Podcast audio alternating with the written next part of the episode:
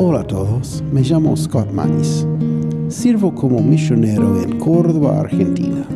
Me gustaría darles la bienvenida a todos al podcast Profundizando en la Palabra.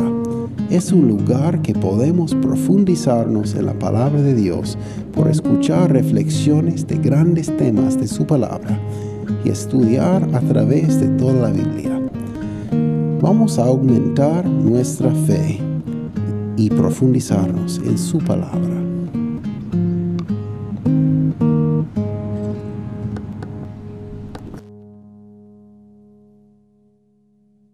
Hola a todos, otra vez continuamos con nuestro estudio de la oración. Hoy vamos a ver un pasaje que encontramos en Éxodo capítulo 30, Éxodo capítulo 30, versículo 34 hasta 38. El título es No ofrecer delante de Jehová oración extraña. Bueno, en ese capítulo, y puede leer por favor todo el capítulo 30, porque en el capítulo 30 vamos, va a ver como la ley del, del tabernáculo, como el lugar que Dios ha dicho a Moisés para construir para la gente de Israel, para ofrecer los sacrificios. Bueno, hoy en día tenemos Jesucristo, el sumo sacerdote, que ofreció de sí mismo para pagar nuestros pecados, para darnos una vida eterna y darnos todo lo que necesitamos. Pero en ese día había el tabernáculo. Cada artículo del tabernáculo representaba algo del ministerio de Cristo, de, Jesús. Entonces, en el, capítulo 30 vamos a ver el incenso, el altar del incenso y el uso de esa cosa.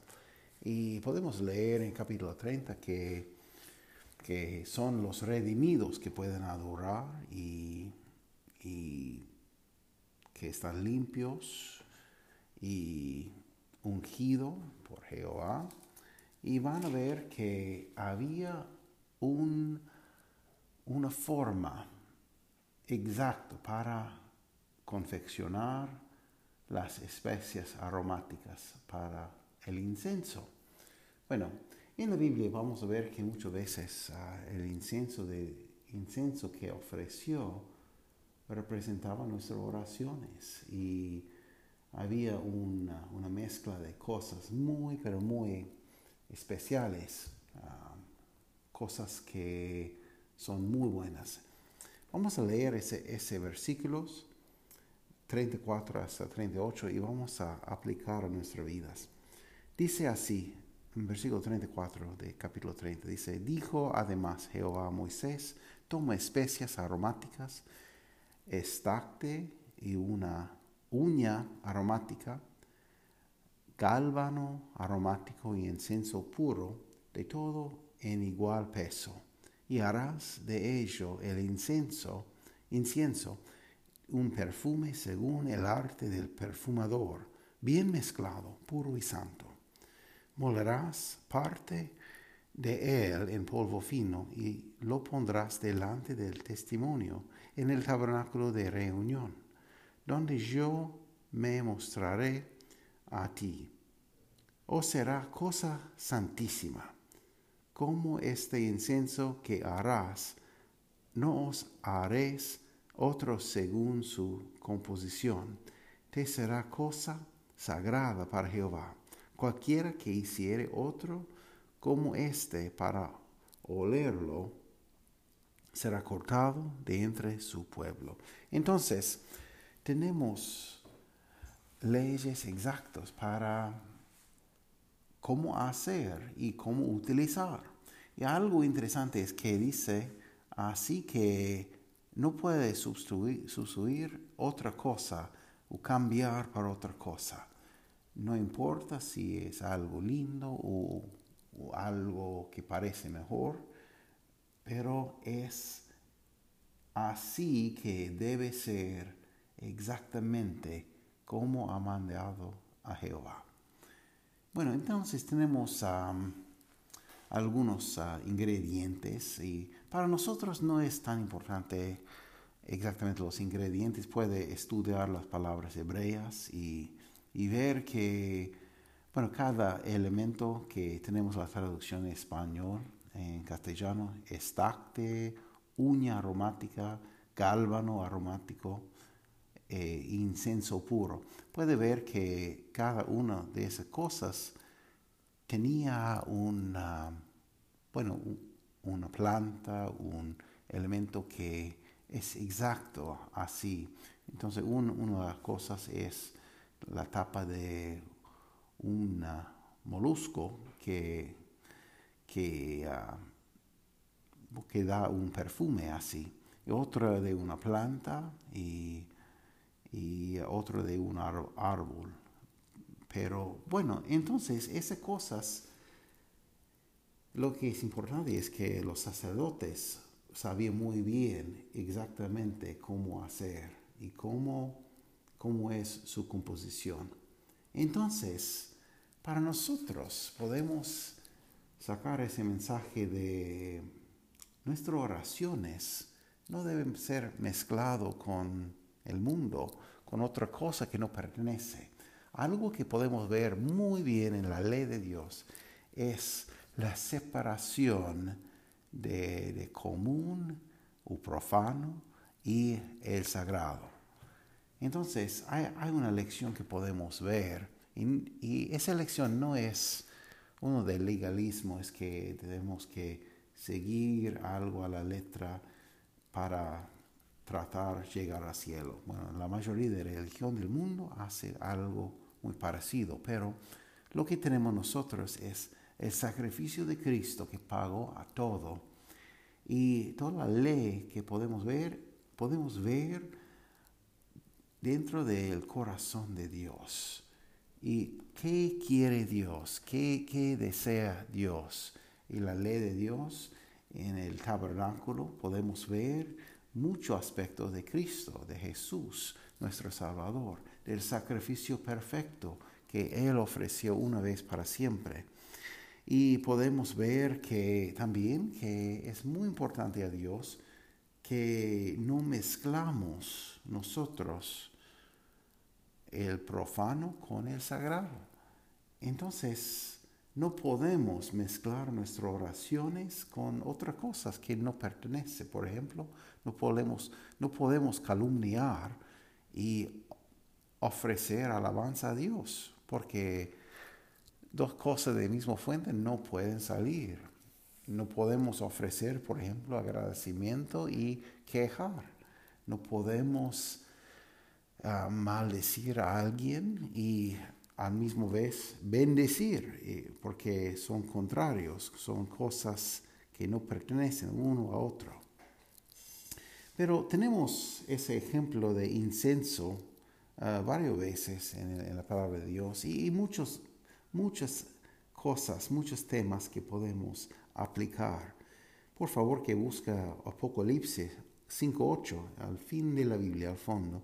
Dice así, Apocalipsis 5.8 dice, y cuando hubo tomado el libro, los cuatro seres vivientes y los cuatro, 24 ancianos se postraron delante del Cordero todos tenían arpas y copas de oro llenas de, incenso, que son las oraciones de los santos.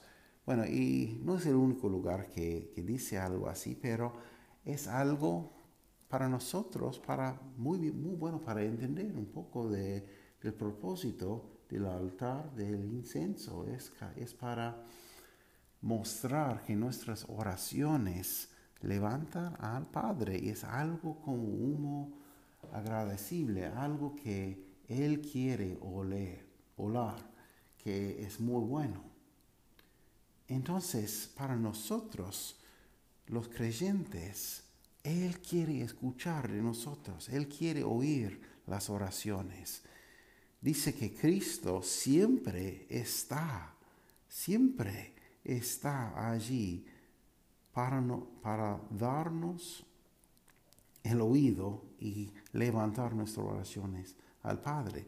Mire cómo dice Hebreos 7, 22 hasta 25. Dice, por tanto Jesús es hecho fiador de mejor pacto, Y los otros sacerdotes llegaron a ser muchos debido a que por la muerte no podían continuar. Mas este, por cuanto permanece para siempre, tiene un sacerdocio inmutible, por lo cual también puede salvar perpetuamente a los que por él se acercan a Dios, viviendo siempre para interceder por ellos. Está hablando de nosotros, los creyentes, que, que ha confiado en Cristo. Entonces, Cristo siempre está. Y cuando alguien acepta a Cristo como su Salvador, tiene una salvación perpetua, tiene una salvación que es eterna, una salvación que no, puede no se puede perder. Y dice, viviendo siempre para interceder por ellos, por nosotros. Entonces, qué bueno que tenemos Cristo. Entonces, ese altar de, de, de incienso, incienso es algo que representa las oraciones que tenemos hacia el Padre. Bueno, hay más versículos, ah, por ejemplo, Éxodo capítulo 30, versículo 9, también habla de, del altar del incienso. Dice, no ofreces sobre el incienso extraño, ni holocausto, ni ofrenda, ni tampoco derrames sobre él libación. Bueno, ¿qué es un incienso extraño? Es algo que no pertenece. Podemos ver un, ejemplo en Levítico, capítulo 10, versículo 1 hasta 3, que los dos hijos de Aarón, los sacerdotes de Dios, ellos ofrecieron algo muy mal. Dice así, en versículo 1 dice, Nadab y Abiú, hijos de Aarón, tomaron cada uno su incensario y pusieron en ellos fuego sobre el cual pusieron incienso y ofrecieron delante de Jehová fuego extraño, que él nunca les mandó. Y salió fuego delante de Jehová y los quemó y murieron delante de Jehová. Entonces dijo Moisés a Aarón, esto es lo que habló Jehová, diciendo, en los que a mí se acercan me santificaré, y en presencia de todo el pueblo seré glorificado. Y Aarón cayó. Bueno, hoy en día hay mucho fuego extraño, hay muchas cosas que está pasando. Eh, en muchos rincones del mundo hay personas que levantan, que dice casa de oración o algo así, que realmente no tiene autoridad para estar. Porque Dios dice, durante esa época, durante ese tiempo, Él va a recibir su gloria a través de una iglesia local, una iglesia bíblica, una iglesia autorizada para dar y recibir ese sacrificio de oración que predica a Jesús, que predica la Biblia, todo el concilio de Dios, que no predica el hombre del hombre, pero predica la palabra de Dios, no predica lo que dice el hombre, más lo que dice Dios. Entonces, y no hay una mezcla entre el mundo y lo que es bíblico. Entonces, hay muchos lugares que están ofreciendo fuego extraño. Y alguien puede decir, porque no ha quemado Dios a ellos. Bueno, un día viene que Dios en su ira va a juzgar el mundo y cada uno debe ser listo, debe ser preparado, dispuesto para el momento.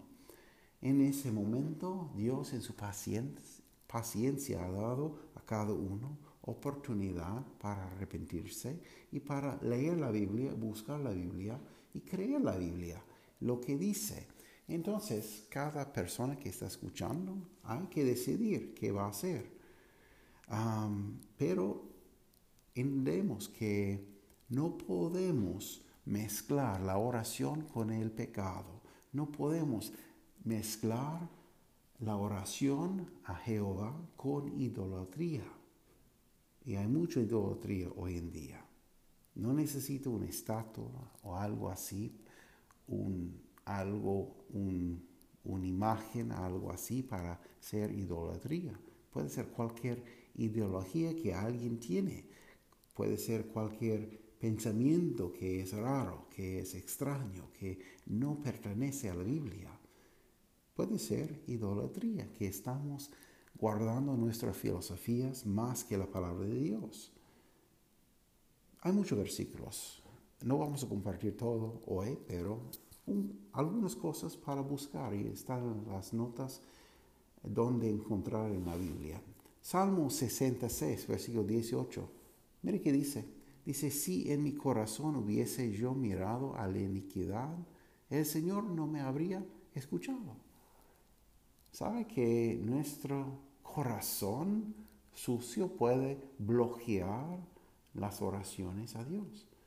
Lo que Él quiere escuchar en esa situación, que tenemos una corazón de inmundicia, un corazón sucio, un corazón que no conoce a Cristo como Salvador, Él quiere escuchar solo una oración. No es oración para prosperidad, no es oración para tener más plata, no es oración de ser vencido de, de un enemigo, no, es la oración para ser salvo, para empezar una relación personal con Él, algo sincero del corazón que sí puede cambiar la vida, que sí puede cambiar la situación, porque en ese momento empieza una caminata que nunca va a terminar, hasta el día de perfección. Entonces, ¿hay pecado? Bueno, sí, claro que sí hay pecado. ¿Hay paz en, en sus corazones ahora que ya ha entregado todo a Cristo? Dice, si en mi corazón hubiese yo mirado la iniquidad, a la iniquidad, el Señor no me habría escuchado. Otro versículo, Proverbios 15, versículo 8, dice, el sacrificio de los impíos es abominación a Jehová, mas la oración de los rectos es su gozo. Bueno, ¿cómo, cómo están nuestros corazones? Dice el sacrificio de los impíos. Bueno, ¿qué es un sacrificio? Es que damos algo de nosotros que sacrificamos, que yo voy a dar, que en, ese momento no voy a tener nada más esa cosa. Es sacrificio. ¿Qué pasa si alguien sacrifica, bueno, todos sus bienes, todas sus cosas, pero tiene un corazón que no quiere una relación con Dios, pero quiere sobornar al Rey de los cielos? Es una abominación a Jehová. Tenemos que arrepentirnos y confiar en Él. mismo capítulo, Proverbios 15, versículo 29, dice, Jehová está lejos de los impíos, pero Él oye la oración de los justos. Entonces no podemos mezclar las tinieblas con la luz. No podemos mezclar la santidad con la perversidad. Lo podemos entremeter o mezclar nuestras ideas que son del mundo con lo que dice Dios en su Biblia, cómo hacer.